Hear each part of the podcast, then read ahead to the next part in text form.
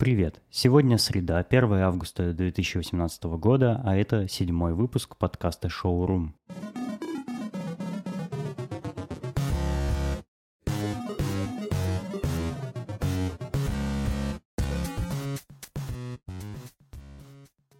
Сегодня у меня в гостях Сергей Калабин. А, Сережа, представься, чем ты занимаешься?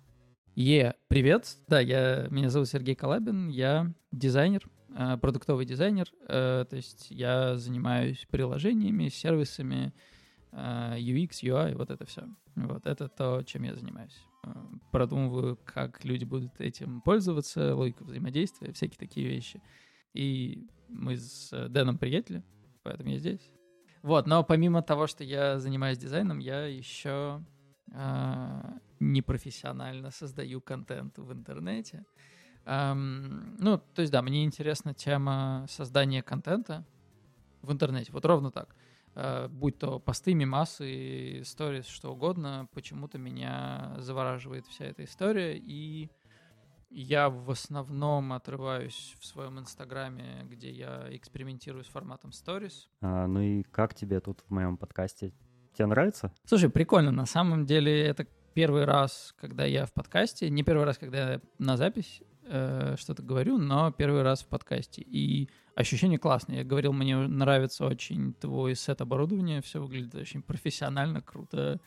И, блин, как человек, который очень заинтересован в теме контента в интернете, а, мне очень интересно и нравится, что я осваиваю какую-то новую часть этого контента, новую сферу подкаста. Потому что, ну, подкаст как жанр мне знаком, я слушаю порой, но сам никогда не участвовал. Это вообще интересно, спасибо за комплимент. Вообще, на самом деле, кстати, э, опять же говоря про контент в интернете, прости, что перебил, э, дилетантизм вообще сейчас как бы, ну, не то что в моде, но он разрешен, одобрен и принимаем, и это жанр. И какие-то ляпы, они вполне уместные. Даже, знаешь, какие-то несостыковки и шутки, иронизация на тему этих ляпов. Это такой, ну, воук, как бы жанр, э, ну, создания контента ты просто меня опережаешь, все мои вопросы опережаешь. Может быть, я просто уйду, а ты сам поговоришь. Наоборот, да, прости, конечно. Нет, это круто, потому что как раз об этом я и хотел поговорить. Мне, меня в последнее время заинтересовала тема, ну, я назвал это малых жанров, ну, малых форматов. Да, Совершенно верно. А, можно услышать такое мнение, э, что блоги мертвы, имейл мертв, подкасты мертвы, RSS мертв, Э, лонгриды никто не читает и так далее, и так далее. И часто люди говорят о смерти разных медиаплатформ и форматов mm-hmm. контента. И меня это начало беспокоить, потому что я тут Тебя внезапно, подкаст. да, я, я внезапно заинтересовался записью подкаста, а оказывается, это уже умирающий жанр. Слушай, вот. ну это же, конечно, преувеличение, ну то есть никто не умер, э, просто происходит, э, как знаешь, вот на Windows 98 там была такая программа дефрагментация, вот, и, и там такие квадратики синенькие бегают. Вот ровно этот процесс, мне кажется, и происходит. Так вот, эм, никто не умирает, просто все расставляется по полочкам. Происходит, ну, как бы систематизация это как в маркетинге, э, когда не было потребности в разных брендах э, там, инструментов, эм, просто были инструменты. Сейчас есть какое-то... Ну, блин, с инструментами просто странный пример. Тачки, например. То есть сначала был просто форт и были просто тачки, условно. А потом как бы есть бренд с надежными машинами, есть бренд там, типа с быстрыми машинами. Ну, то есть из-за того, что всем нужны деньги — все нужны какие-то ресурсы, на рынке происходит распределение ниш, чтобы, ну, как бы каждая ниша могла себе зарабатывать. Это такое естественная, как сказать, эволюция конкуренции. Ну, в общем, в жизни тоже так происходит. Там, ну, там на грядке цветы также там конкурируют, сегментируются и так далее. И в контенте как бы вместо денег внимание и или, может даже сказать, некая крутость разные источники контента, они сегментируются. Там те, кто любит слушать подкасты, как бы они выливаются в некую отдельную когорту, да, там какие-то форматы упрощаются, какие-то усложняются. Ну, то есть технически, ну, то есть там можно сказать, например, вот ЖЖ мертв условно, да, но на самом деле ЖЖ это не формат, это услуга, сервис. Ну, это медиаплатформа, скажем. Платформа — это очень хорошее слово, да, спасибо. ЖЖ жив э, в других форматах, он жив в медиуме условно, например, э, или где-то еще, ну, то есть лонгрид, вот, лонгрид — это формат, и он, он жив в то же время как бы на передний план выходят э, малые форматы. Это, например, э, какие-нибудь истории в Инстаграме или там пропадающие сообщения в мессенджерах. Снэпчат и его коллаборация с разными медиа, где, где у них есть прям отдельный Телевизор, раздел, где да? ты можешь, да, типа телек смотреть или какие-то новости. Э, формат нарратив в Яндекс.Дзене. Почему так происходит? Почему эти форматы вот внезапно стали нравиться людям больше? Э, ну, как мне кажется, я как бы на самом деле я не специалист по этой теме, я такой же наблюдатель, просто, скажем, увлеченный. Эм, эм, как мне кажется, с одной стороны, это вот э, расслоение по нишам в поисках ну, дополнительных ресурсов, то есть у тебя не всегда есть время потребить там большой формат, ты потребляешь маленький. Вот как бы он существует, он есть, там потратил на него какое-то время. С другой стороны, увеличивается когнитивная нагрузка на современного человека. Ну, то есть мы обрабатываем огромные потоки информации, и, конечно же, мы от них устаем. И поэтому там нам хочется читать как-то меньше, проще, сжатые и так далее. Вот, например, сейчас пользуюсь сервисом Blinkist, и эм, а что это за сервис? Э, это, короче, это как короткий пересказ книги, но только он еще и в аудиоформате. И он порезан на несколько кусочков. То есть, условно, тебе книгу не то чтобы разжевывают, но еще в, как бы, эту сокращенную версию режет еще на несколько отдельных тезисов. Они называются блинки. Э, ну, типа подмигивание, что так быстро.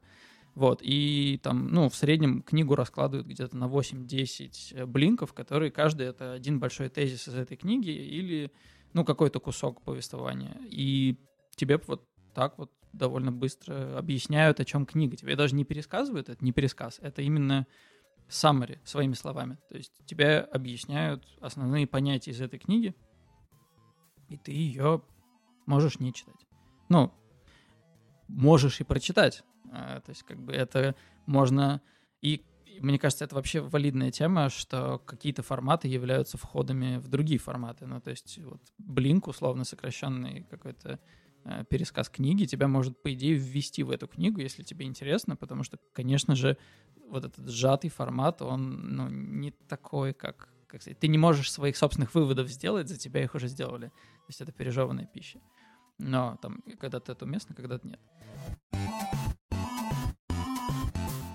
Ну, то есть э, это ты считаешь, что это основная причина, почему вот такие сервисы и такой формат стал популярней? Потому что люди, у людей меньше времени стало чтобы свое внимание как бы потратить на все подряд вокруг. Есть еще ряд причин. Я вообще не думаю, что у чего-то в целом есть одна причина. Ну, это комплекс факторов. То есть вот одна из причин — это, да, недостаток времени — Другая причина это то, что э, форматы расслаиваются, чтобы конкурировать за наше внимание. Э, третья возможная причина это то, что мы все вдруг начали создавать контент. И э, эта среда, она стала... Интернет вообще, он стал очень инклюзивным и показал, что эм, ну, как бы ты тоже можешь, с одной стороны, а с другой стороны, у многих людей в целом есть потенциал э, к чему-то, но не всегда есть достаточно энергии или ресурсов или навыков его реализовать э, так, как это было всегда принято в профессиональной среде. Ну, то есть раньше ты не мог делать журналистику, если ты, ну, как бы не мог написать развернутое какое-то сообщение на, там, на большое количество знаков. Или ну, там тоже... Ну, фото... а как же гонза журналистика? Так она появилась как ответ на классическую журналистику. И вот как раз я хотел привести пример про фотографию, что э, в какой-то момент произошел же революционный сдвиг в фотографии. Я, к сожалению, не знаю даты.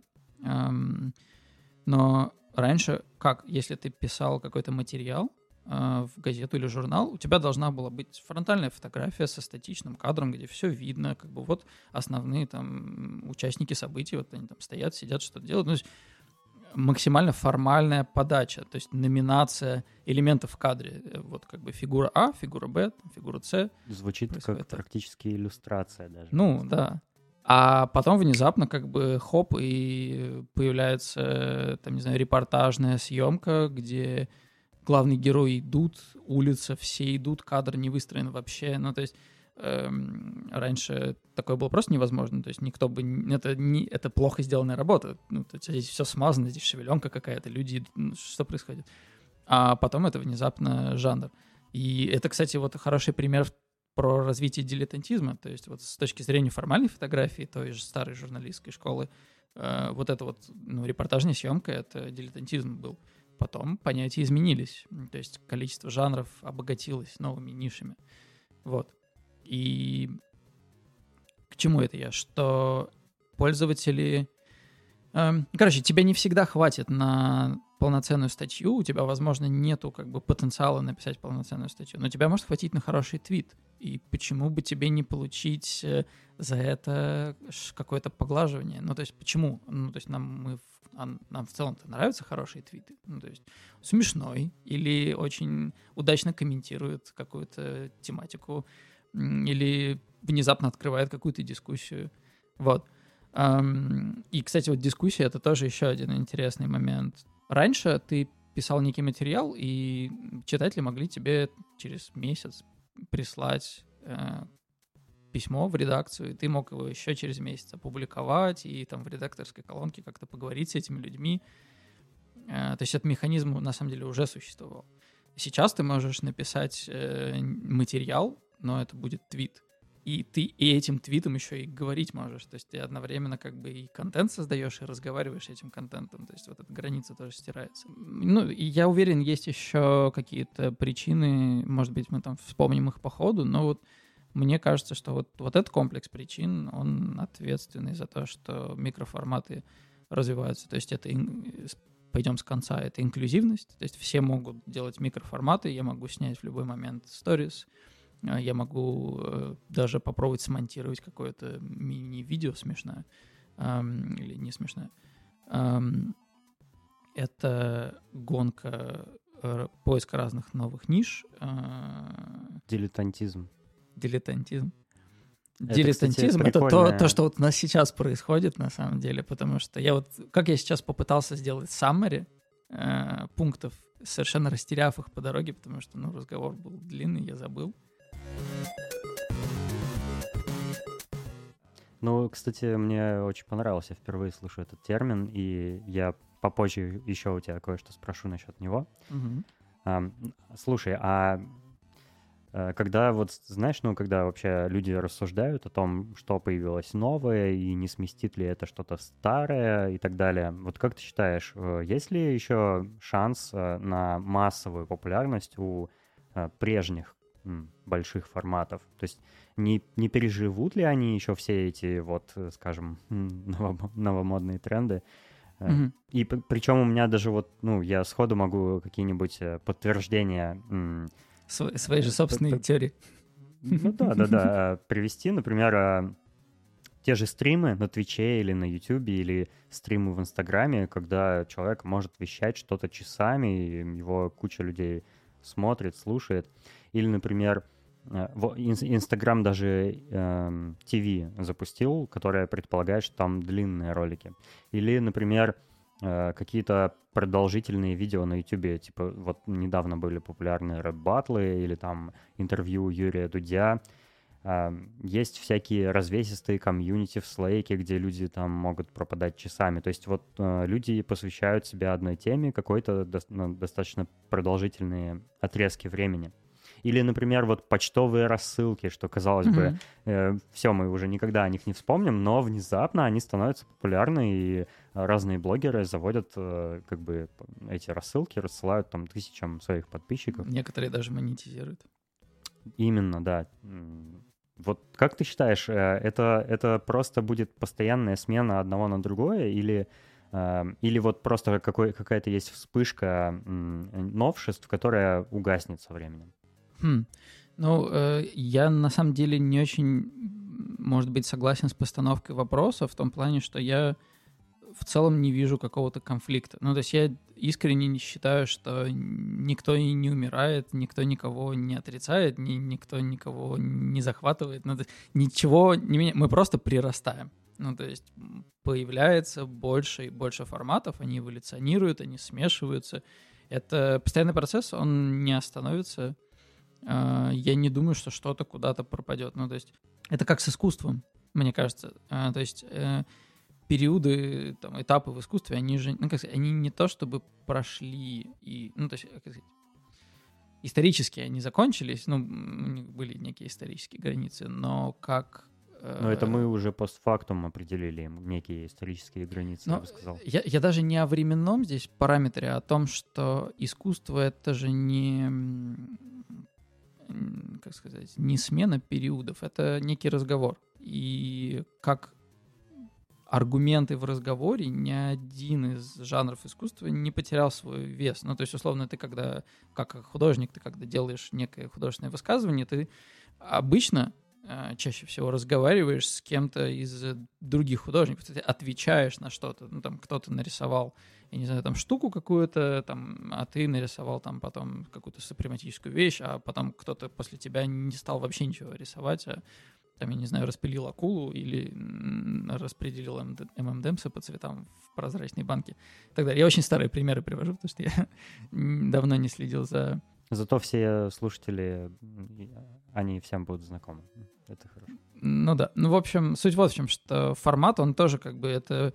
Эм, ну, вообще любое творчество — это некий диалог, и ты, создавая какой-то формат, ну, блин, создавая какой-то контент, ты можешь э, использовать более подходящий для него формат. Э, ну, странно было бы рассказывать, э, подавать некий материал, который ты создал бы на медиуме, условно, в формате stories. Ну, то есть это просто будет 420 э, маленьких stories, которые вообще неудобно будет потребить. Гораздо проще было это все прочитать, плюс, ну, скорее всего, это значит какой-то нагруженный смыслом или там Э, профессиональный специфический формат, может быть, какая-то даже лекция, условно. И рассказывать лекцию в виде сторис или твитов, ну, не очень, ну, это никому не нужно, и это будет сложно переварить. Э, даже вот на самом деле я недавно делал э, игру в Инстаграме, в текстовый квест в сторис, и то я очень утомился, и мне кажется, и для игроков, моих подписчиков, тоже это было на самом деле утомительно. То есть формат был подходящий. Э, то есть, ну, условно, как это выглядело, это в сторис я постил нек, некий задник, ну, там я нарендерил каких-то картинок в стиле игр, э, текстовых квестов и так далее. Я играл в нее, кстати. Я заметил, я смотрел, кто... Только я не прошел. Кто играет. ну, она у меня... Мне кажется, с... я проиграл. Не, так а там нельзя было проиграть, это было совместное приключение. Я сейчас расскажу для слушателей. В общем, это текстовый квест, просто я его сделал в Instagram Stories. Эм, то есть я постил каждый день какой-то небольшой кусочек истории в виде описания текстом, что происходит, где персонаж находится, э, какие есть варианты действий. Потом при помощи интерфейса с эм, Инстаграма позволял пользователям, читателям выбрать один из двух вариантов, и позже я там придумал механику, как выбирать из более чем двух вариантов при помощи слайдера. Эм, что мы хотим делать дальше? То есть это было такое совместное приключение. Эм, ну, не очень хитрая на самом деле задумка, э, но мне просто хотелось, хотелось это попробовать и ну, поиграть со своими подписчиками, друзьями, по большому счету, потому что ну, большая часть моих подписчиков мои друзья. Ну, на самом деле, у подавляющего большинства людей люди, которые читают в соцсетях, это их друзья, это нормально. Ну да, нет, но мы же тут говорим про некое, некое высказывание. Ну ладно, э, может быть, даже это и не важно. Короче... А чем, чем закончилась игра? И, и как ты, а ну, ты... остановил ее? А ты пройди.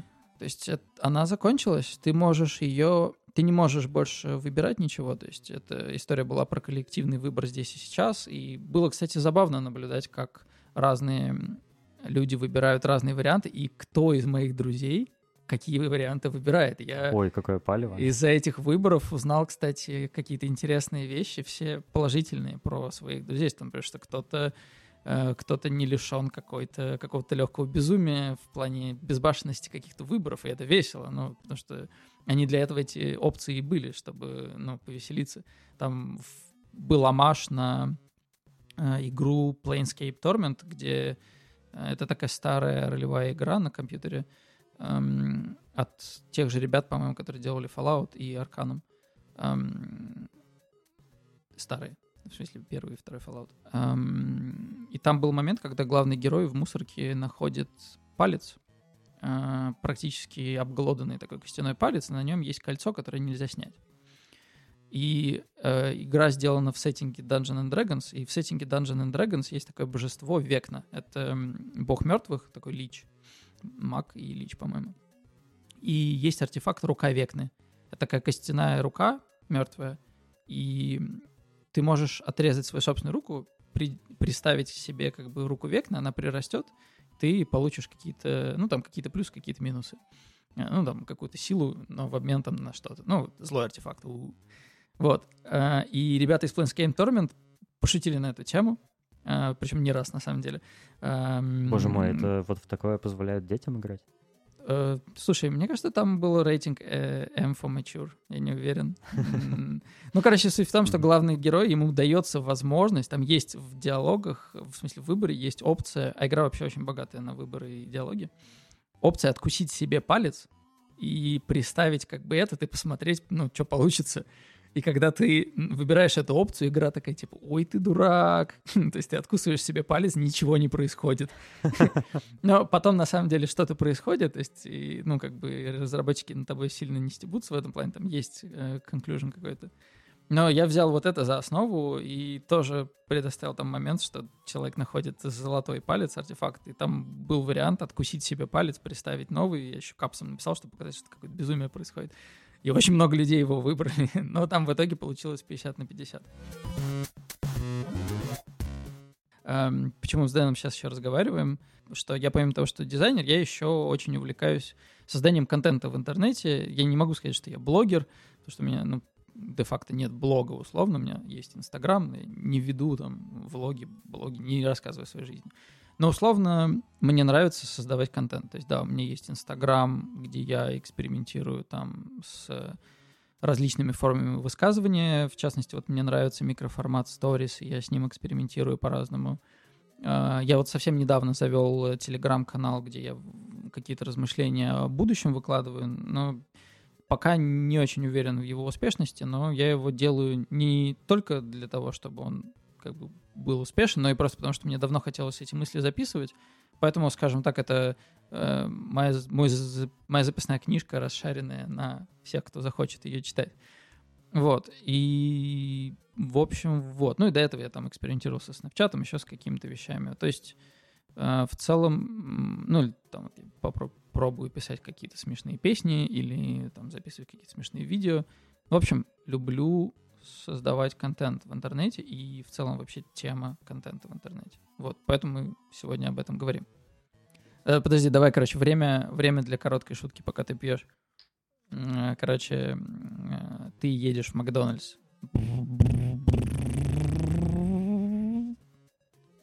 Здравствуйте, добро пожаловать в Макафта, здравствуйте. А можно мне Мак Твистер? Говорите громче, пожалуйста. Что? Говорите громче, пожалуйста. Мак Твистер, пожалуйста, мне дайте. А, Мак Твистер? Да, хорошо. А что, что будете пить? Э, буду пить м, колу. Хорошо. А, один Мак Твистер, одна кола. Ага, хорошо. Что-нибудь А, еще? Нет, все, Картошку? спасибо. Может быть, хотите картошки фри? Нет, а можно у вас пожертвовать сумму детям сиротам? С- э, Да. Классно, э, я это сделаю. Окей, да, хорошо. А, спасибо. Вот тогда вам флажок. А, значит, у вас в заказе один Мак Твистер, кола и, и пожатие. Ага, спасибо, да, хорошо. Окей. А, у этой шутки нету панчлайна и нету, в общем-то, какого-то сюжета. Не знаю, зачем мы на самом деле это сделали. И это отличный пример создания дилетантского контента в интернете. Это такой millennial humor, непонятно о чем он. Хм, Ты слишком старый, чтобы было смешно. Это наш инклюзивный ха-ха-клуб. Было ли это прикольно? Напишите э, Дэну письмо или комментарий э, под его каналом в YouTube. Да, э, адрес для писем Москва, э, 119 Академика Королева. Ты упомянул э, сервис Blinkist, э, в котором книги тезисно. Э, как бы переска... не то чтобы пересказываются, а объясняются слушателю в очень коротком компактном формате. Да, 15 минут в среднем на книгу. А, как ты считаешь, много ли людей из тех, кто слушает вот такие короткие пересказы, читают потом эти книги? И, и не не станет ли вот такое потребление полноценного контента просто его деградацией? Не, не, не будут ли люди вот такой деградирующий контент на постоянной основе потреблять? Ты знаешь, я вообще заметил, что тебя интересует тема вытеснения и войны форматов. Э. Ну, я, я это просто для себя в голове так вижу. На mm. самом деле я уже ты услышал, да, что, что ты говоришь, что это не так, и они просто соседствуют рядом друг с другом. Но, по крайней мере, э, все, что вокруг меня происходит, говорит, что все, больше никто не читает блоги, никто mm-hmm. там не, не смотрит какие-то там большие штуки. Клиповое вот. А мышление. А все там, все сидят в Инстаграме, там mm-hmm. все, все мои друзья записывают сторис, только через Инстаграм общаются, там э, у, у людей вообще нет никакого интереса и никакого желания что-то потреблять такое Хорошо. большое, осмысленное. Mm-hmm.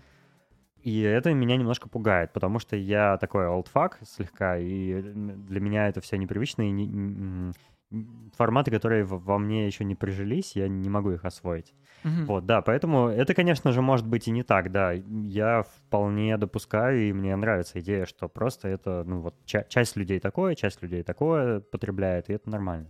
Если развивать эту мысль, то ну вот те люди, для которых массовым потреблением ежедневным стало там те же сторис, они, кстати, есть и в Фейсбуке, и ВКонтакте, и где угодно. То есть это mm-hmm. уже не просто Инстаграм, это все, это все сервисы так делают. Ну, они со Снапчата, да, вообще начались, и, ну, да, условно, ну, это да, формат. Да, ну, Снапчат, ну, я имею в виду Россию, да, mm-hmm. здесь Снапчат как бы не особо-то и фигурировал, только у некоторых отчепенцев.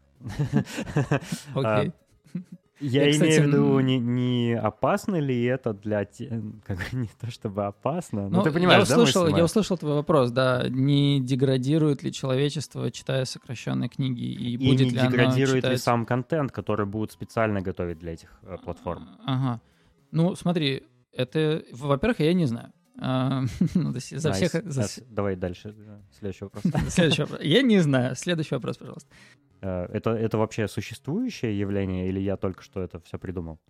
Слушай, ну нет, ну, конечно же, есть ниша... Вообще, то, о чем ты беспокоишься, это похоже на беспокойство о клиповом мышлении. Э, вот это термин из эпохи, когда MTV э, начал подниматься, э, что современные подростки не могут потреблять большой объем информации, потому что вот эти все короткие клипы, каждый каждую минуту, две-три минуты меняется сюжет, контент, потому что новый клип, новый клип, клиповый. Вот что весь канал MTV, по сути, состоит из коротких клипов, недолгих, вдумчивых передач. Ну смотри, мы же говорили про то, что нагрузка возрастает, и здесь, ну, с одной стороны, человек, конечно, ленив, с другой стороны, мы действительно обрабатываем сейчас огромные, колоссальные объемы информации каждый день, особенно если мы работаем еще с информацией. Ну, то есть, если работа не позволяет нам разгружать мозг, а наоборот, мы и на работе еще нагружаем мозг инфой. Конечно же, э, когнитивных ресурсов не хватает, ну, просто не хватает в целом. А, и ты знаешь, это еще история как с одеждой или едой. Ну, то есть вот совсем недавно человечество оказалось в ситуации перепроизводства. Ну, то есть до этого вся вообще наша культура выстраивалась от экономики, в которой чего-то всегда не хватает.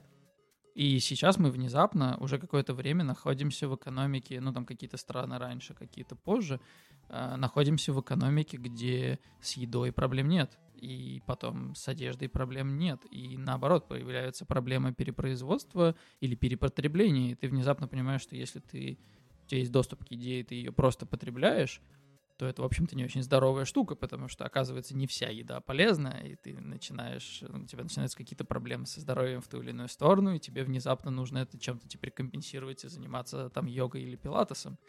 И раньше такого не было, а сейчас есть. И появляется вопрос ответственного потребления еды. Потом ты понимаешь, что дешевая одежда, которую ты покупаешь в масс-маркете, она дешевая за счет того, что в какой-то стране из-за этого какие-то социальные или экологические проблемы. И, э, и одежда сделана так, что ты ее выбросишь скоро, то есть она изнашивается быстрее, потому что она тебе все равно надоест, да и мы, ну, в смысле мы, одежный бренд, выкинем новую коллекцию через две недели, просто потому что тебе все время хочется что-то новое. И здесь одежда внезапно стала контентом, который ты потребляешь. Ну, хочу там, что тут новенького есть, хочу что-нибудь новенькое на себя надеть. А, а такой процесс тоже происходит. И появляется вопрос ответственного отношения, ответственного потребления одежды. А, и вот мы слышим уже довольно долго с разных уголков э, там, планеты интернета высказывания что там я лучше выберу более дорогой бренд, там, но я буду знать, что там вот эти сникерсы, которые я куплю там в Ведже, что работникам заплатят хорошо, или там, что эти ботинки не... Это реально бренд. Такой невероятный уровень э, сознания у людей. Так это вот в этом суть, это от культуры зависит. Для... Ну, есть байка, опять же, я не знаю точно, у меня нет хороших данных про Э, социокультурные какие-то процессы там в Америке, но вообще есть мнение, что в Штатах эм, люди более запарены на каком-то еще своем социальном имидже, что ли, или на... Ну, как сказать, что, наверное, они просто раньше перестали мериться благами, потому что благ стало как бы много, и там ниши появились для всех, а как бы вот Э, какими-то вещами, там, что вот я ответственно отношусь там, к природе, ну, или они, и, ну, и они реально еще попарятся об этом. Контента в интернете внезапно стало тоже очень дофига. И еще и ты сам его и создаешь, к тому же, э, на регулярной основе. Деградация, мне кажется, вообще, ну, как грубые слова, ну, если такие громкие, мне не очень нравится использовать есть контент с низкой планкой потребления. Тебе не нужно каких-то усилий прилагать, чтобы его потребить. Это какое-то ха-ха или, ну, в основном это какой-то ха-ха. А, там, ну, короткая новость, тезис, э, я не знаю, высказывание, цитата потому что у тебя там нет сил или у тебя настроение такое и так далее. Есть контент, который тяжело потребить, плюс у тебя, как у жителя 21 века, начинает развиваться вот это самосознание ответственного потребления контента, и ты понимаешь, а что... что... Что ты под этим подразумеваешь? Ну, что ты такой понимаешь, окей, я в 21 веке очень устаю, голова болит, давай-ка я не буду все время читать Facebook каждый раз, когда я чувствую себя, когда я чувствую, что мне скучно, потому что подобно тому, как я не всякий раз должен есть, когда я чувствую, что я хочу съесть, и не всякий раз я должен есть мороженое, всякий раз, когда я хочу мороженое, я лучше съем салат. Блин, черт, я так делаю. Но... Я ем мороженое, когда хочу что-нибудь съесть. Я вот уже какое-то время стараюсь не, не есть мороженое. И вот я завел себе правило, ну, то есть я не держу сахар в доме. Если я что-то сладкое ем, ну, не сахар, сахар, в смысле, а сладкую еду, я сладкое, я позволяю себе есть сладкое, но у меня никогда его нет в доме, чтобы я не мог, знаешь, там с чаем вечером засесть. И... А ты сталкивался с проблемами какими-то со здоровьем, или ты просто решил как бы упредить их все заранее? И вот эта история про существование в некой культуре. We live in a society. Я отчасти внезапно для себя, там, из-за того, как моя конституция устроена, обнаружил там в районе 25 лет, что если я ем все подряд, то внезапно у меня появляются какие-то наросты на моем э, организме, а раньше такого не было. То есть я всю жизнь был э, очень худым таким подростком и при этом ну, ел Макдональдс в основном. А тут внезапно все поменялось. А с другой стороны... Это называется миллениалы взрослеют. Да, вообще ужас. Короче, вторая история про то, что находясь в обществе, где постоянно муссируется тема здоровья, а это сейчас, ну, такой очень большой тренд. В смысле, он уже... В каком это ты обществе таком находишься? Ну, в смысле, ну, в смысле в том же, что и ты уже много лет, э, куда ты не посмотришь, тебе везде говорят. А, ну ты имеешь нужно... в Москву, видимо. Нет, ну, блин, интернет. Ну, здесь, да, надо сделать оговорку, как бы, что я большую часть контента, который потребляю, я потребляю на английском языке. То есть я очень мало зачем слежу на русском, поэтому, да, я, возможно, что-то не знаю там про русский сегмент интернета, но я так и не воспринимаю его тоже. Ну, то есть я условно централизованно воспринимаю мир интернет, и, безусловно, я в этом ограничен, в этой точке зрения, как в любой другой могу быть ограничен, что там интернет это там начинается с Reddit, и как бы вот все, что там происходит, и вот, в общем-то, оно всем известно, потому что все читают Reddit. Конечно, это не так, но да, я вот обитаю в этой части интернета. И в основном это англоязычный контент, потому что это ну, общий язык всего мира, а я как бы гражданин мира, есть у меня такая мысль. Так вот, э, о чем я говорил-то? Ну, ты говорил, что находишься в этой среде, и, соответственно, под, под нее, видимо, подстраиваешься. Она тебя, ну, ты начинаешь задумываться, да, эти люди, они же не зря это говорят. Это как если ты живешь в Северной Корее, и тебя много поколений подряд говорят, что американцы плохие, а великий лидер, он самый великий, то ты, в общем-то, веришь. И ну, тебя журналисты потом приезжают, спрашивают, а ты такой, да, ну, ну да, но не зря же они как бы говорят. У тебя дома нет сахара, получается, по, по, под вредным влиянием Reddit. Э, и, ну, комплекс причин. да, ну, и, блин, я на самом деле в целом очень много ел сахара. И возможно, что если бы я не остановился, то в какой-то момент заработал бы диабет. А может быть и нет. Но здесь это просто история о том, что раньше не было инфы о том, что сахар это вредно.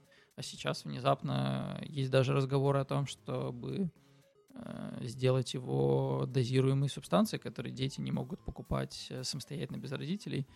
А, потому что ну, это на самом деле мем, троп, я не знаю, как инфа о том, что ребенок, съевший много сахара, начинает быть перевозбужденным, он существует очень давно.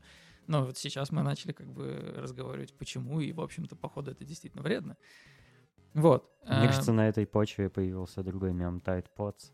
Нет, они просто выглядят очень вкусно. Ну, а, вот это, кстати, это, кстати, мысль, возможно. Потому что, да, еще до того, как э, появился мем, мы э, как-то с э, бывшей девушкой купили Tide Pods, и они реально похожи на желешки. Блин, очень вкусно выглядит. Я хочу эту штуку съесть. Понятно. Ну, в общем, а, ну, вот. Ты, ты настроен оптимист... Ну, подожди. Мне кажется, ты не ответил на вопрос по поводу, по поводу в частности, Еще бы мы такими деградации контента. Вот э, деградирует ли контент? Да, это может быть тоже громкое слово для него, но э, смотри, короткие и вертикальные видео, маленькие картинки, маленькие надписи какие-то, и вот мы окружены там, ну, не mm-hmm. знаю, э, в среднем, наверное, я, я просто сделаю допущение и скажу, что вот обычный гражданин обычной нашей страны, mm-hmm. он в среднем именно такой контент каждый день только и потребляет. Mm-hmm. И это, ну, это нормально, что он в такой форме его воспринимает. В плане не для него самого, а э, вообще, насколько качественный такой может быть контент? Mm-hmm. Ну, опять же, я сделал оговорку, что мы не можем полноценно об этом суждать без каких-то цифр. То есть, ну, я не знаю. Но, допустим, да, давай предположим. предположим, да. Я не очень понимаю, что такое... Ну, то есть, что такое деградация контента? То есть контент, он, во-первых, не один. Ну, то есть вот какая, ну, строчка текста, и это и есть контент. Она может быть как бы бессмысленной, может быть хорошей. Ну, можно развернуть полезной. мысль, если формат э, позволяет. А может быть, я как раз исхожу из того, что формат выбран, исходя из того, насколько мысль требует быть развернутой. Ну, то есть, ну, если ты хочешь что если, мысль... если а, как, какая-нибудь, ну, какой-нибудь там человек, парень или девушка начали вести Инстаграм, внезапно, а, внезапно оказались для себя а, неожиданно популярными. Mm-hmm. И они пользуются Инстаграмом, то есть продолжают им пользоваться, и не переходят там, не знаю, на медиум, mm-hmm. но просто потому, что у них там вся их аудитория. И за, за то, что они делают, они, их и любят, и наблюдают за ними. И все, что они отныне могут вещать, все мысли, которые могут озвучивать, они э, отныне ограничены именно этой платформой и именно таким форматом. Да, я понял, о чем ты говоришь. Э, конечно, так работает, но угу. это интересно. У меня как бы на кончике языка есть какой-то ответ, но я не очень понимаю, как его облечь в слова, потому что для меня это вопрос распределения цифр. А, ну, типа, величин каких-то, то есть, ну, как, как много...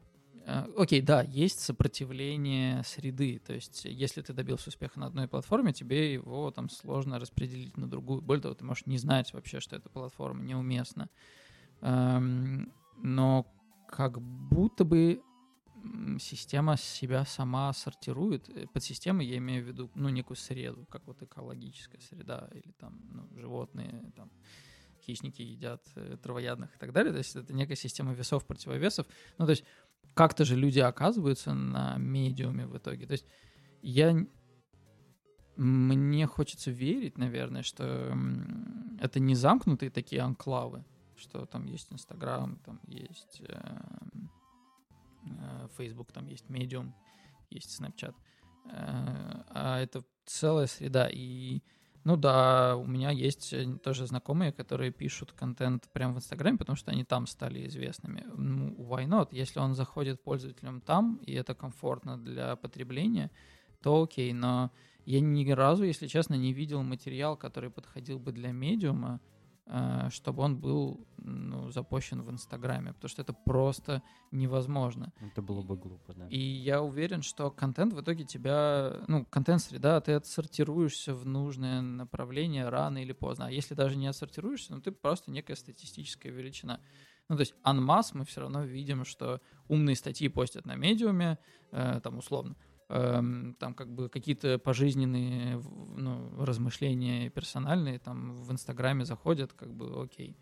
Эм, вещи, где тебе нужно с кем-то посоветоваться, там происходят на Reddit и так далее. Ну, то есть вода, ну, как бы она стекает в низину.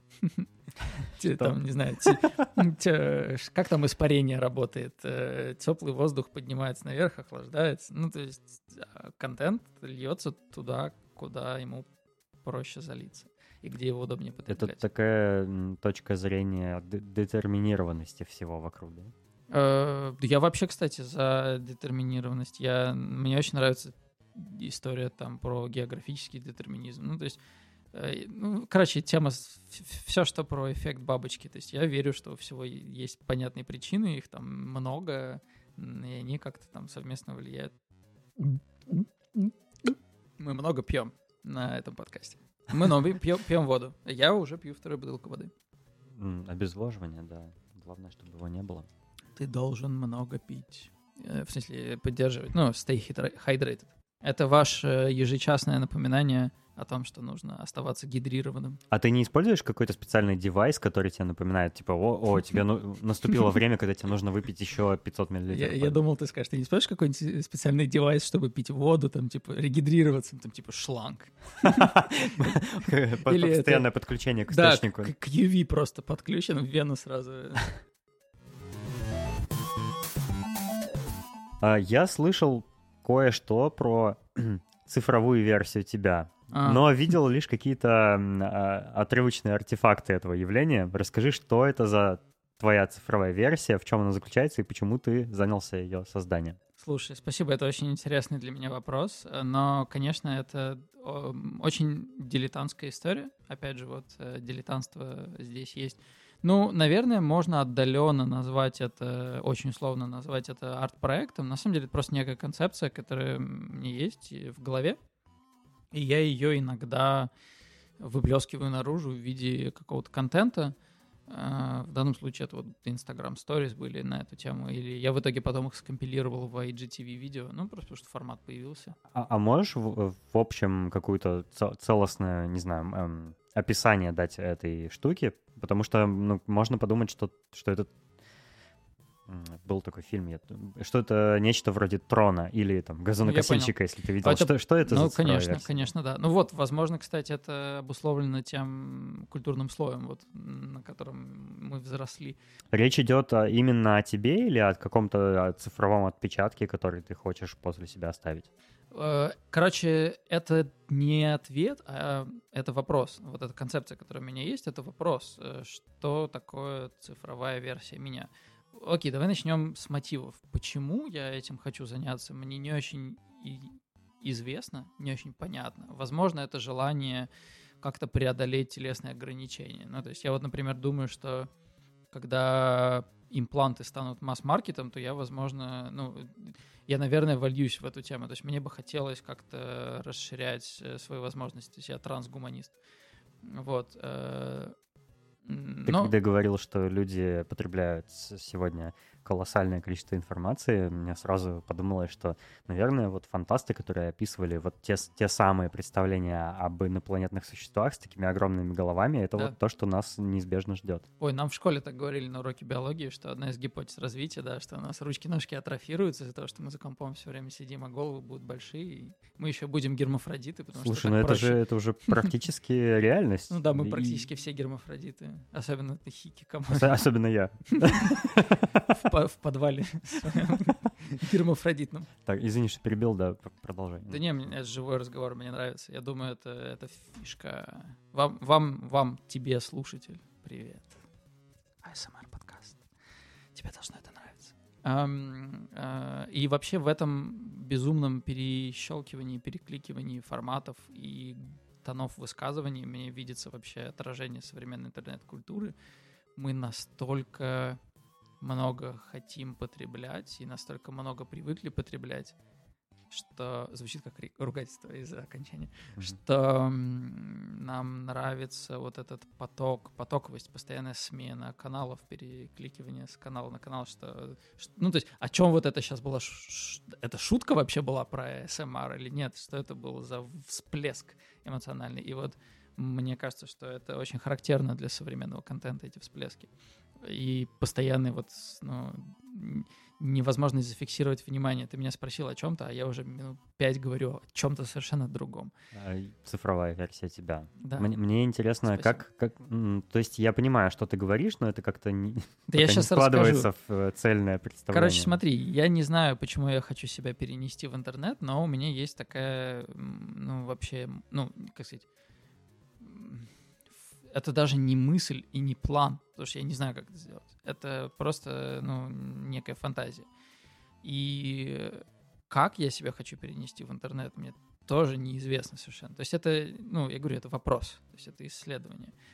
А, и поскольку я не занимаю... Э, на самом деле это же решаемо. Ну, то есть э, есть э, вот сервис, как же он называется, реплика, это такой, на самом деле, это психотерапевтический э, чат-бот, но они изначально запускались как история, что вот э, ты будешь разговаривать с чат-ботом, он научится быть тобой, и ты сможешь разговаривать сам с собой.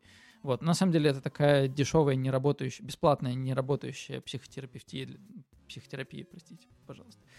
Э, для тех, у кого нет как бы денег на психотерапевта, вот, и еще не очень понятно, куда эти данные уходят, как бы про тебя, ну, то есть это меня напряг этот момент очень сильно, кстати.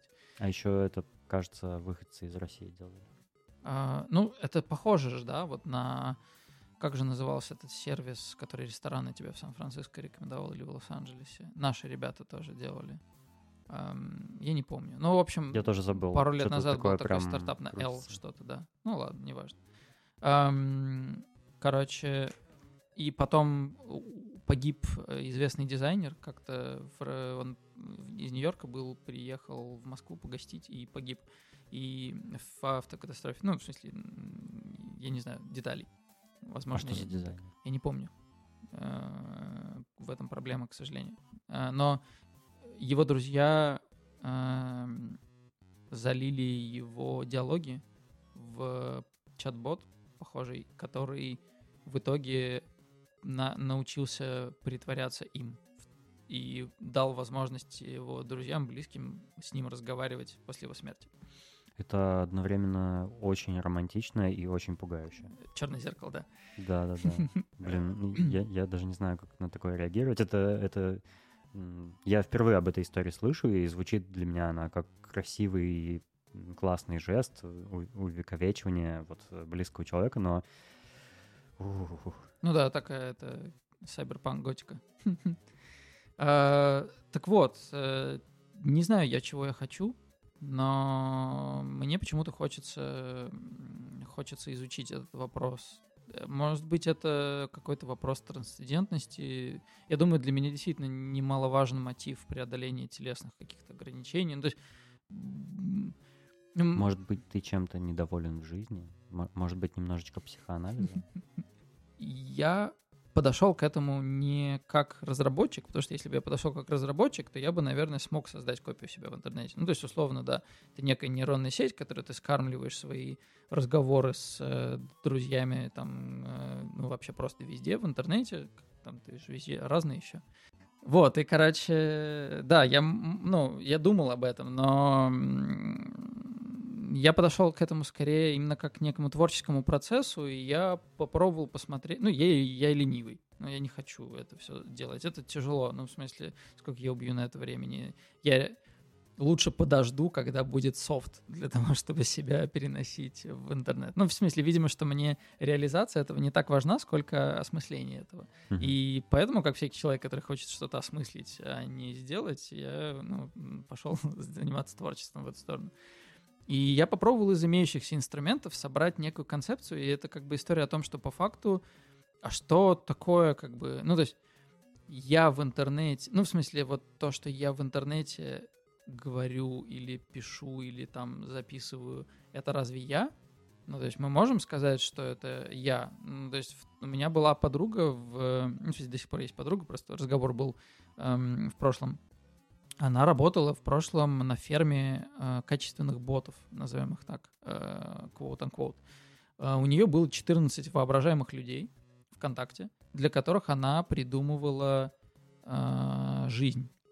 Э, это просто, короче, были качественные спам-аккаунты, mm-hmm. которые выглядели как настоящие люди. Они у нее ездили в отпуска она и там выкладывала фотографии каких ну, находила где-то в интернете людей и там подтягивала их фотографии, и вот там, он, вот это мне в Прагу съездил, и он постит альбом, вот я в Праге. То есть как-то очень качественный подход к этому. И, и в тот момент я уже понял, что с этой информацией в голове я уже не могу однозначно знать, кто из моих друзей ВКонтакте, которых я никогда не встречал, не выдуманный персонаж. Тест, тест Тьюринга называется.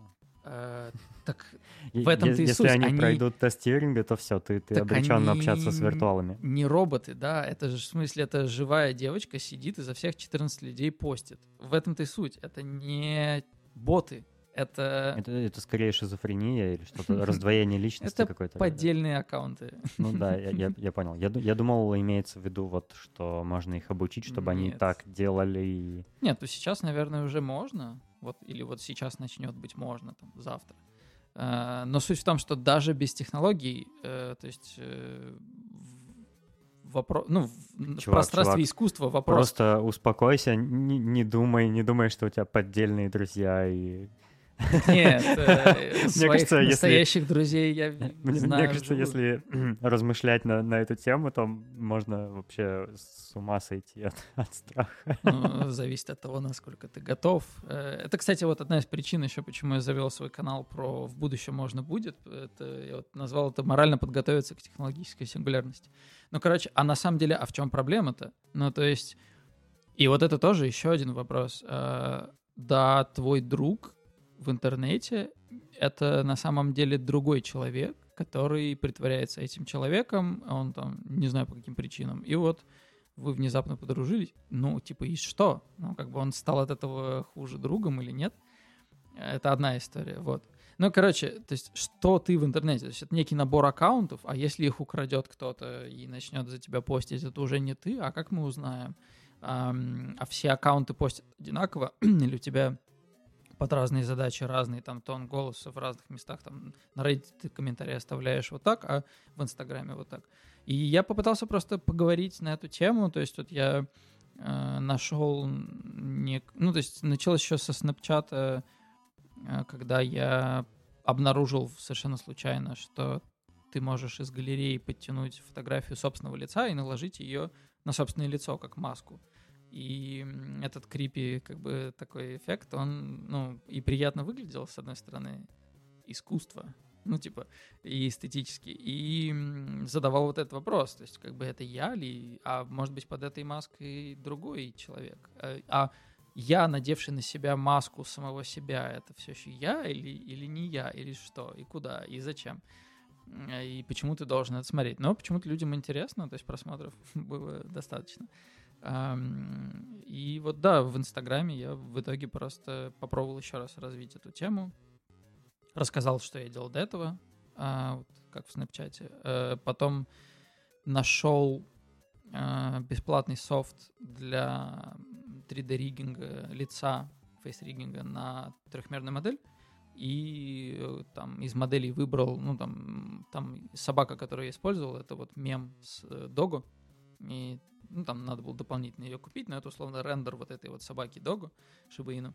И я просто от нее записал как вот этот монолог, где я рассуждаю, как бы это я, не я. Причем там в какой-то момент голос эм, там я заменил на искусственный, а лицом двигал вообще не я. И я ей записываю, что а вот сейчас э, как бы собаку записываю. Ну, то есть я до этого несколько э, кадров записал сторис записал со своим голосом, и вот я двигаюсь, там как бы действительно был я, хотя мы не знаем, там нет камеры, не видно.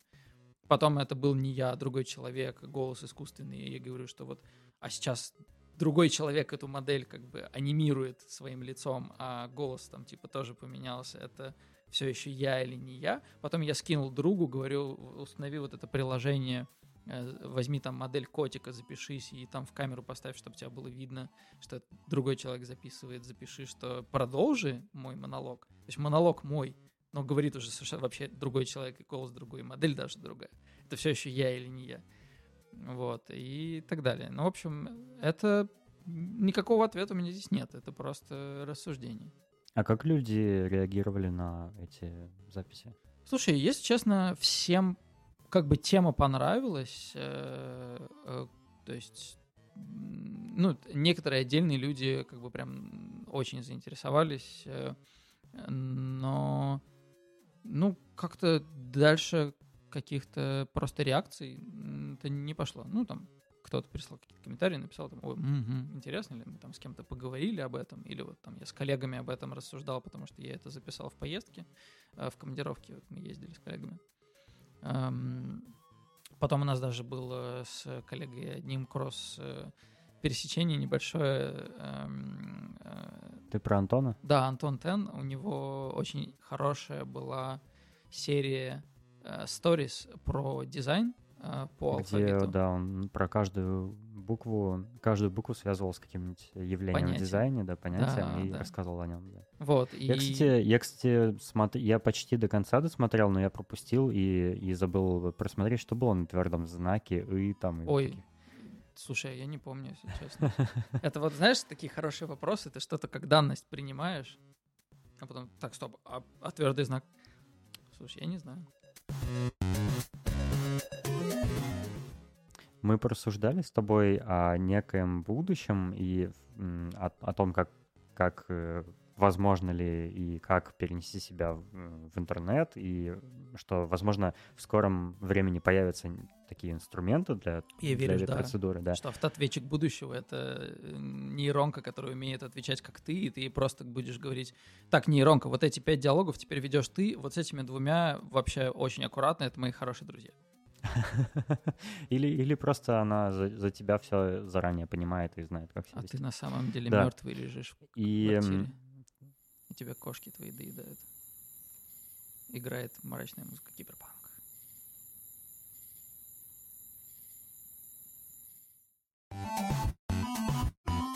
Как ты считаешь, что нас э, ждет в будущем в плане медиаплатформы, вообще в плане эволюции потребления контента? Ну, ну если вот предположить просто какие-то фантазии, как, как дальше мы будем жить каждый день?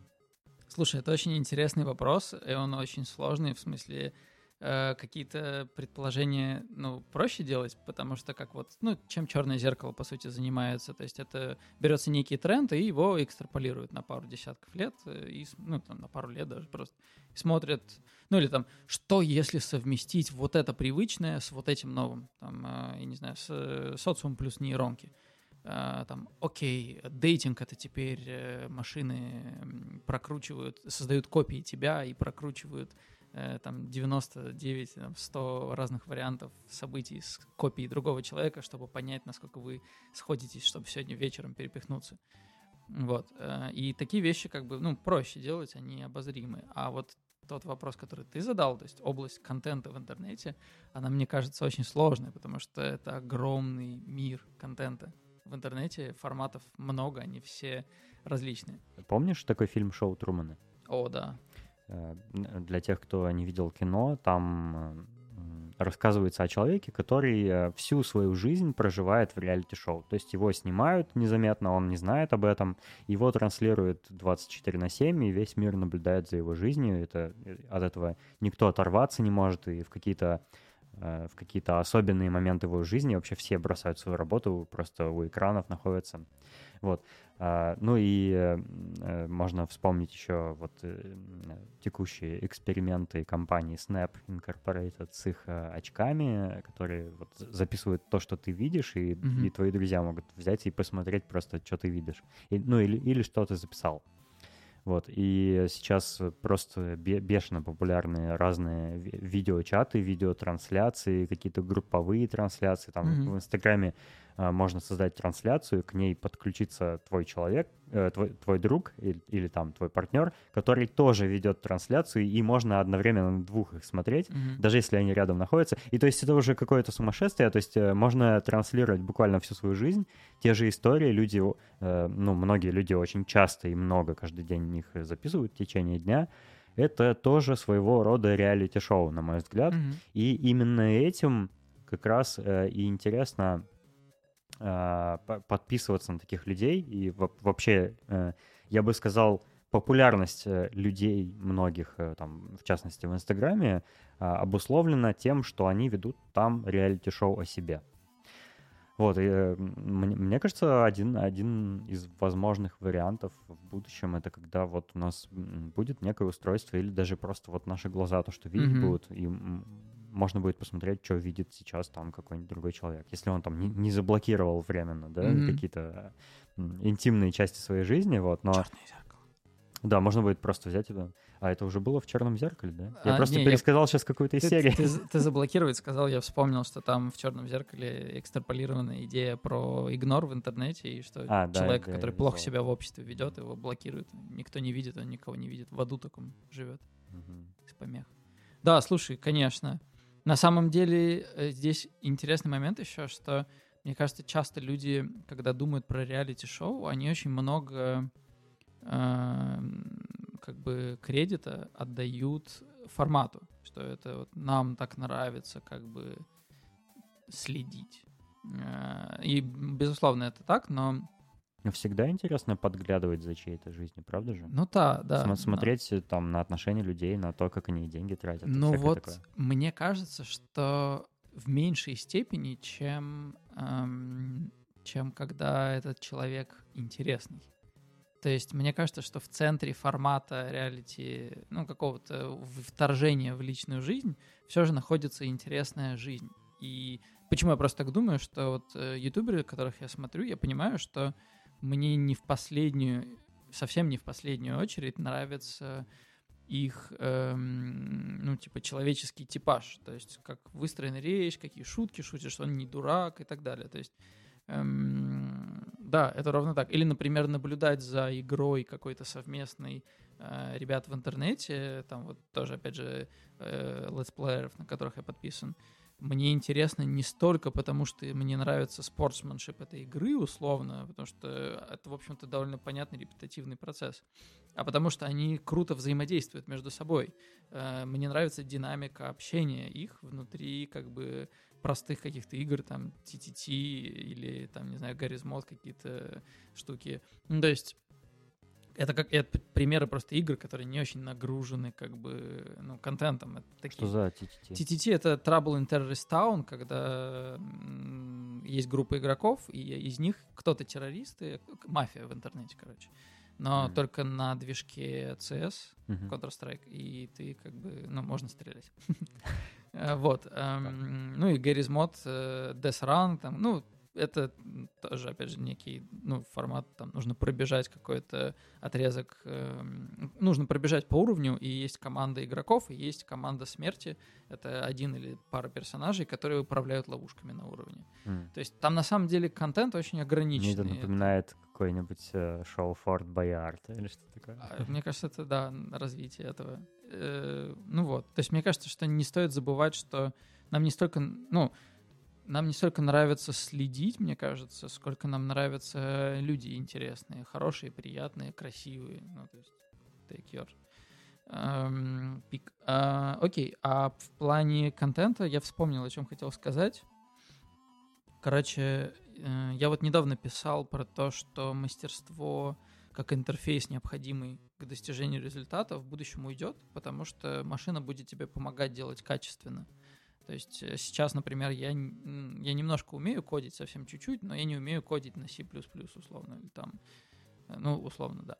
А, я, я, э, ты про это писал в канале, да, у себя? Да, да. Недавний. Вот в будущем mm-hmm, можно mm-hmm, будет. Mm-hmm. Ну вот, и как раз я просто от этого вспомнил. Я в Unity смог за 5 минут сыграть, собрать э, играбельный уровень, условно, э, он как минимум ходибельный, просто потому что в движке уже все это есть и ты просто расставляешь объекты по уровню, тебе должен, не нужно даже там невидимые стены расставлять, еще что там, все работает уже само собой, как бы вот объект, по нему можно ходить, вот объект, сквозь него нельзя ходить и так далее. Вот рампа, по ней можно подняться, можно прыгать, там уже включены как бы звуки шагов. То есть если ты хочешь симулятор ходьбы сделать, то тебе нужно просто сюжет придумать и нарисовать декорации, и все. У тебя уже есть там условно твой Стэнли Парабл. А, а эту игру разве не в таком режиме и сделали как раз? Просто какой-то чувак взял и вот так сконструировал ее, грубо говоря. Слушай, Мне казалось всегда, деталей. что это так и есть. Она и, выглядит и она как будто бы получила вот, ну, с, с, свою известность и популярность благодаря тому, что это просто э, интеллектуальное произведение в большей степени, чем, чем игра. Это, безусловно, ну, это Вопрос о том, не является ли игра формой искусства, условно, как книга или кино. Ну, то есть, мне кажется, это как раз тот момент, когда это скорее кусочек искусства, нежели игра. Ну, типа, интерактивная медиа, это история. А дальше она себе рассказывает. Игра позволяет тебе иметь ответвление. Там, в, в фильме ты не можешь концовку выбрать, в игре можешь и так далее. Ну вот, я единственное, что не знаю, насколько она дилетантски была сделана, потому что она выглядит довольно профессионально. Эм, но факт в том, что свой Stanley Parable, свой, свою версию, условно, там, ты можешь собрать сейчас в Unity, не зная кода, потому что есть набор готовых взаимодействий, там, движущиеся объекты, нажмешь что-то, там, получишь бекон, э, там, не знаю, вот так можно стрелять, э, прыгать, э, подбирать инвентарь, инвентарь, диалоговая система. Готовые куски, ты их не нужно кодить, ты их подключаешь как ноды в нодовом программировании и просто наполняешь контентом. То есть тебе, как художнику, не нужно учиться разрабатывать что-то. И вот эм, есть тезис, что так можно будет делать все. Ну, то есть, условно, там музыка это же не набор. Э, как сказать, ты, создавая музыку, ты не пытаешься выполнить какие-то условия формальной композиции. Ты выбираешь тип композиции под задачу, которую ты ставишь перед собой как музыкантом. Я хочу передать там вот эти ощущения или создать такое настроение, там, если это саундтрек к фильму. И в будущем, условно, машина могла бы тебе помогать. То есть ты такой думаешь, я хочу записать очень такую изи-пизи поп-мелодию с легким твистом, потому что я вот такой интеллектуальный чувак. И машина тебе предложит ряд э, музыкальных композиций, э, не в смысле э, звуков и мелодий, а в смысле композиции, как бы, ну, там, смены тона, ритма, ну, композиции, блин. Вот, композиционных каких-то решений, uh-huh. из которых ты сможешь... Аранжировок. Нет, аранжировка — это как раз вот инструменты, а я о том, что, ну, там, как быстро, где пауза, это а. система припев-куплет, или это там что-то другое, там, или это вдруг баллада какая-то. Типа ты как... Системный нек- подход. Некими настроечками да. поуправляешь, и в итоге что-то получится. Да, да, потом ты там запишешь инструменты, какие тебе нравятся, или там синтезируешь, или даже подумаешь о них, а машина тебе предложит и ты выберешь, еще чуть-чуть подкрутишь, это все равно будет уникальный контент, но тебе не нужно уметь, э, там, не знаю, не знать нотную грамоту, знать историю э, музыки и там искусства, чтобы понимать, какими понятиями оперировать и кого цитировать, а на кого ссылаться, это там омаж на то или другое, бла-бла-бла. Вот. И из этого получается, что музыку могут создавать все в любой момент, и она достаточно хорошего качества. И вот я где-то э, подцепил мысль о том, что при таком раскладе не столько важна музыка, как контент становится, то есть как некий файл, который ты можешь прослушать условно, сколько появится большая ниша коллаборативного живого э, джема. То есть ты вместо того, чтобы слушать файл, ты пойдешь в интернет слушать э, живой концерт, который никогда не заканчивается, и в нем можешь даже поучаствовать при желании. Э, или с утра ты будешь его слушать, потому что на работе ты занят, а вечером придешь и сам подыграешь в нем. И он никогда не заканчивается, и таких концертов миллион, а на разные жанры, э, или даже, ну, короче, это как канал в Телеграме, не канал, а чат на пятерых друзей. Только это такая музыкальная комната для джема в интернете с тобой и пятью твоими друзьями или миллионами незнакомцев, as you wish. Вот. И вот я думаю, что с контентом могли бы вот какие-то такие вещи происходить в будущем. То есть э, не столько контент, как вот вещь, которая была создана и отгружена тебе в интернет в коробке, сколько вещь, которая создается прямо сейчас, и ты ее тоже создаешь или слушаешь. Ближайшее из того, что есть, наверное, это когда, знаешь, выходит э, новый альбом Kanye West, и где-то там происходит прослушивание. Ты приходишь в некое место, где ну, там, небольшой тусичи, и там слушаешь релиз до релиза. Это, это похоже на какой-то круглосуточный клуб, где сменяются диджеи. Это похоже на интернет. Да, э, нет, в смысле, почему я сказал это? Потому что это похоже на образ интернета, как, мне кажется, о нем думали, когда его создавали. Э, что это вот такое хиппи-пространство, только без кислоты, то есть, ну, единение людей. Сингуляр... Ну, короче, вот она, технологическая сингулярность, мне кажется, сейчас можно уже начинать думать не о том, какая она, потому что о том, какая она, ты начинаешь примерно воображать, когда мы видим, что мы сами не обучаем алгоритмы писать алгоритмы. Мы пишем алгоритм, который умеет учить алгоритмы, пишем алгоритм, который создает алгоритмы, а потом их кладем в коробку на несколько дней, и они проходят там миллион этапов эволюции, и на выходе мы получаем классную систему отсеивания картинок котиков, но мы не знаем, как она работает, потому что, чтобы ее научить, там, ну, прошло очень много поколений убитых и переделанных алгоритмов вот этими двумя чуваками в этой закрытой коробке. И, и нет смысла даже пытаться знать, как это работает. И вот мне кажется, это ощущение, что ты у тебя есть возможность все что угодно экстраполировать, и оно увеличивается, его много, и оно доступное, и ты не знаешь, как это сделано, и тебе не важно, как это сделано. Вот это ощущение, возможно, даст да, ну, дает нам сейчас возможность спекулировать о том, каково быть человеком в состоянии технологической сингулярности. Или ощущение, вот каково быть человеком в масс-маркете, где любая одежда тебе доступна или любая еда тебе доступна. Ну, понятно, что не во всех частях планеты до сих пор, но я уверен, что скоро. А, и экстраполировать это вообще на все. Любая информация тебе доступна, любой дом тебе доступен, все вообще есть. И вот мне кажется, интересный вопрос, как, как ты, как человек, будешь в этом существовать. Я, я тоже сейчас над этим задумался, а будет ли у людей вообще мотивация хоть что-то делать или, или как? Ну, представь, что у тебя, ты добился всего, у тебя есть все, все материальные блага, которые ты mm-hmm. только можешь вообразить. Что с тобой произойдет в этот момент? Э, может быть, у тебя раскроется сознание наоборот, и ты, и ты просто начнешь, я не знаю, ну, это банально, но супер умным быть, например. Ну, да. Какие-то очень над очень глубокими вещами задумываться. Или наоборот, ты просто будешь есть, э, смотреть там, не знаю, мастурбировать круглые сутки и все. Типа у тебя никаких вообще, э, может быть, вообще никаких желаний не будет. И ты просто пол, полная стагнация. Ну да, но этот вопрос, он закономерный, но он не новый, то есть и фантасты занимаются этим все время, и все различные как бы произведения, созданные на эту тему, они рассматривают разные варианты, и, ну, как бы здесь ничего нового, кажется, сказать, ну, сложно что-то новое сказать, потому что, э, ну, все эти грани, они более-менее представлены. Ну, то есть, да, может быть, э, люди просветлятся, и там твой цифровой призрак полетит изучать ядро Бетельгейза, потому что тебе не нужно работать. А может быть, нет, может быть, э, там тебе ничего не нужно делать, и ты превратишься в батарейку и будешь заряжать матрицу. Э, или станешь очень толстым человеком на летающем, летящем сквозь космос корабле, и там у тебя будет маленький робот, и эта история не про тебя, а про двух роботов. А, вот. Непонятно. Но мне ну, как раз интересно об этом. Хорошо, да, что мы тоже над этим задумались. Я вообще слышал такое, э, где-то такую мысль, что Э, практически все, что угодно, что воображали себе фантасты, ну, такие именитые вот фантасты, которых mm-hmm. мы знаем по фамилиям, все, все, все их идеи сбываются одна за другой. И Даже просто... летающие тачки.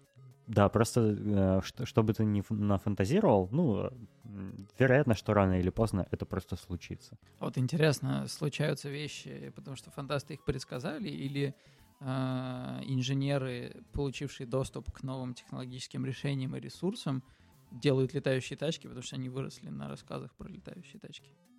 Я думаю, и то, и другое ну происходит. Да. Комплекс. Да. Комплекс факторов. Все зависит от задачи. Все переплетено. Все переплетено вообще. Ну, да. У меня подкасте... Микроформаты. Это, это, это подкаст про микроформаты, если что. Мы про, про посты в Инстаграм. Немножко что-то занесло так в космос куда-то. Uh, у меня в подкасте есть э, традиционная рубрика, это рекомендация кино. Я попросил тебя заранее приготовить да. фильм uh, и сказал тебе какое. порекомендовать uh, мо- моим слушателям. Да. Что ты приготовил? Расскажи о нем. Um, я хотел бы рассказать про фильм «Бразилия». Даже не столько рассказать, сколько порекомендовать его. Uh, это фильм 1985 года, то есть это очень старый фильм. Uh, его снял Терри Гиллиам. И, если честно, я ну, не очень как бы разбираюсь в режиссерах и актерах, поэтому вот я больше сконцентрируюсь на самом фильме. Но суть в том, что э, это фантастический фильм, киберпанк, э, про будущее и как бы дистопичный. Э, он снят в 85 году, за три года до того, как я родился. Э, и в нем есть очень много графических решений, которые будут резонировать э, в визуальной культуре нашей еще очень долгое время после этого. То есть эм, я не буду про сам фильм рассказывать, я считаю, что его нужно посмотреть, но там удивительно то, что он снят при этом. То есть он, он действительно, это дистопичный такой киберпанк, но он снят при этом в такой эм, я не знаю, как по-русски хорошо сказать, типа whimsical, ну, беззаботной манере, без какого-либо пафоса, даже с какой-то легкой самоиронией. Я не знаю, может быть, э, просто в тот период было принято снимать такие как бы легкосердечные фильмы, что ли, что ну, должно быть ха-ха всегда какое-то или еще что-то. Но я просто не знаю, не, не киновед, и я просто боюсь здесь э, ну, не дать неточную информацию. Но вот есть ощущение, что он настолько как бы без претензий, без позы снят, но при этом он затрагивает очень серьезные как бы вопросы, которые в дальнейшем там также будут затронуты в «Матрице» и там, ну, во всех э, стейплах киберпанка, э, в смысле в кино. Но он еще и содержит в себе огромный заряд э, графических каких-то решений, которые, опять же, вот всплывут потом в будущем. Там есть и аниме, там в стиле Акира, то есть там есть кадр с, э, с самураем, сделанным из э, технологических каких-то частей мусора, освещенный неоновыми какими-то всполохами, и это, ну, там, это у главного героя фантазия, это ему сон снится. Там есть киберпространство, там есть отголосок вапорвейва, вот как мы его сейчас знаем, то есть это пальмы, розовые фоны, сочетание розового, бирюзового, какая-то легкая натянутость, эм, низкокачественная цифра. А, там есть, э, ну, в общем, он полон э, классных графических предсказаний. Непонятно вообще, как так получилось. Э, я, честно, не исследовал даже, на самом деле, этот вопрос. Я просто ну, удивился, возрадовался и пошел дальше. Эм, клиповое мышление. Эм, но всякому человеку, который заинтересован в визуальной культуре или вот связан с визуальной культурой, я очень советую его посмотреть, именно потому что это удивительно, как в 85 году все вот эти э, тренды как бы были внезапно предсказаны вот в этом фильме. Вот. Эм, Это удивительно. Круто, очень круто звучит. Я, кажется, смотрел это кино, угу. Но ты сейчас рассказал, и я как будто я не слышал о таком. Посмотри ну, в общем, сейчас. да, я, мне придется его пересмотреть. А, Сереж, спасибо. Мне было очень интересно с тобой обсудить все темы эти наболевшие уже давно. Взаимно. Я надеюсь, что ты еще придешь в гости в шоурум, и мы с тобой еще что-нибудь пообсуждаем. Да, без проблем, я с удовольствием. Спасибо огромное, что позвал. Было очень интересно. Я, я без каких-либо ожиданий, на самом деле, пришел к этому и, честно, не особо был готов. И мне нравится, насколько все органично и самобытно получилось. Спасибо. Круто. Спасибо тебе. Спасибо, что послушали. Подписывайтесь на подкаст Шоурум. Пока. не знаю, современный э, жанр, короче, так. А, забей. Я ничего не понял. Потом, типа, пик такой, типа, ну, перескакивает кадр, и фак, началась вот эта херня, короче, чес акустический.